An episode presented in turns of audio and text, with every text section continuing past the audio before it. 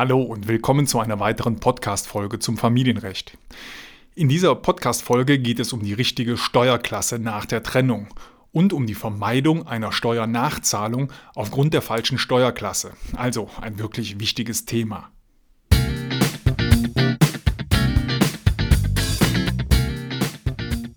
Familienrecht, der Podcast für Trennung und Scheidung.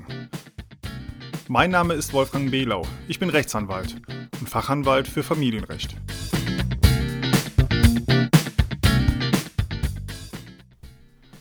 Hallo und herzlich willkommen zu einer weiteren Podcast-Folge.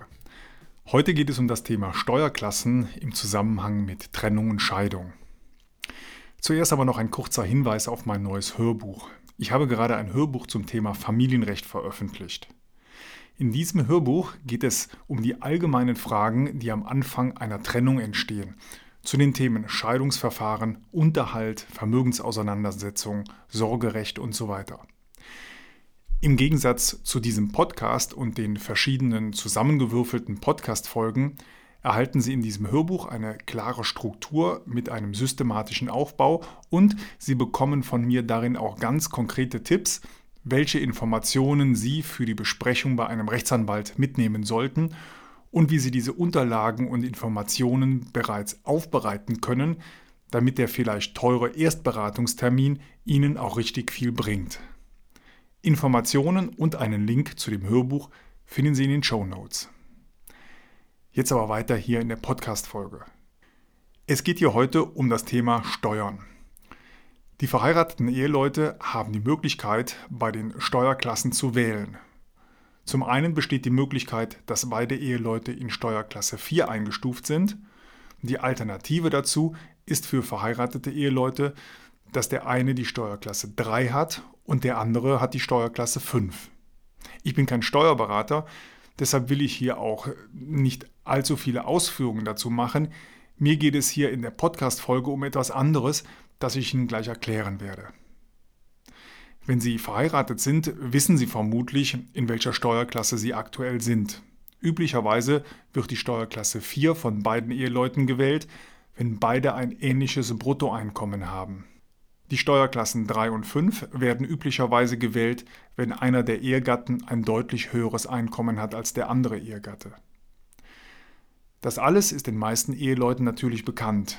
Bei einem Arbeitnehmer steht die gewählte Steuerklasse in der Regel auch schon auf der Gehaltsbescheinigung. Wer dazu genaueres nachlesen möchte, findet die genauen Unterschiede zwischen den einzelnen Steuerklassen im Einkommensteuergesetz in 38b. Diesen Paragraphen 38b Einkommensteuergesetz finden Sie natürlich problemlos im Internet. Eine ganz wichtige Information im Zusammenhang mit Trennung und Scheidung finden Sie dort jedoch nicht und darum geht es mir hier in dieser Podcast-Folge. Ab dem 1. Januar nach der Trennung müssen die Eheleute die Steuerklassen ändern. Hintergrund ist hier 26 Einkommensteuergesetz. Danach kann von dem Ehegatten nicht mehr eine Zusammenveranlagung gewählt werden ab dem Kalenderjahr, in dem die Ehegatten nicht mehr zusammengelebt haben. Daraus folgt, dass die Eheleute in dem Jahr, in dem sie sich trennen, noch die bisherigen Steuerklassen beibehalten können. Also entweder beide in Steuerklasse 4 oder die Steuerklassen 3 und 5. Ab dem 1. Januar dann, nach der Trennung, müssen die Eheleute dann jedoch die Steuerklassen wechseln. Der Wechsel erfolgt dann in der Regel in die Steuerklasse 1 bzw. Steuerklasse 2 für Alleinerziehende. Zum besseren Verständnis mal folgendes Beispiel. Stellen Sie sich ein Ehepaar vor, bei denen der Ehemann vollschichtig, also den ganzen Tag berufstätig ist, und die Ehefrau ist halbtags berufstätig und kümmert sich nachmittags um die beiden minderjährigen Kinder. Wenn der Ehemann dann deutlich mehr verdient als die Ehefrau, ist der Ehemann üblicherweise in Steuerklasse 3 und die Ehefrau in der Steuerklasse 5.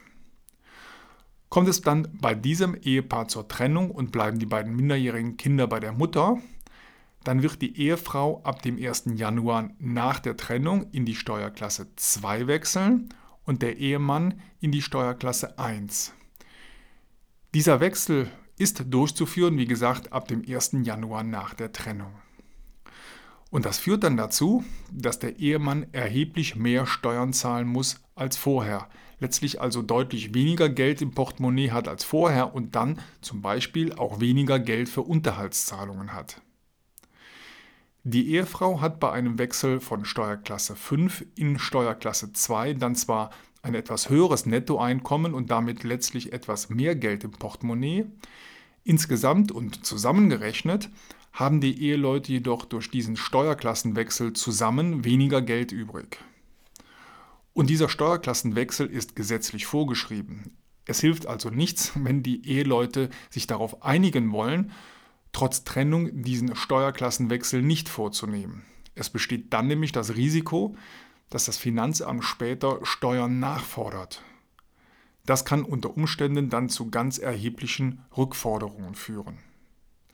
Deshalb meine Empfehlung, informieren Sie sich beim Finanzamt oder bei Ihrem Steuerberater noch einmal ausführlich zum Steuerklassenwechsel. Ich bin kein Steuerberater und möchte hier in dieser Podcast-Folge auch keine ernsthafte Steuerberatung durchführen. Ich möchte nur auf das Problem hinweisen, dass der Gesetzgeber vorsieht, dass ab dem 1. Januar nach der Trennung der Eheleute ein Steuerklassenwechsel durchzuführen ist, mit dem Ergebnis, dass dann insgesamt weniger Nettoeinkommen vorhanden ist. Jedenfalls dann, wenn die Eheleute vorher in den Steuerklassen 3 und 5 gewesen sind. Bei den Steuerklassen 4, wenn also beide in Steuerklasse 4 gewesen sind, wird sich dies nicht erheblich auswirken, da die Steuerklasse 4 und die Steuerklasse 1 im Hinblick auf die zu zahlende Einkommensteuer gleich sind.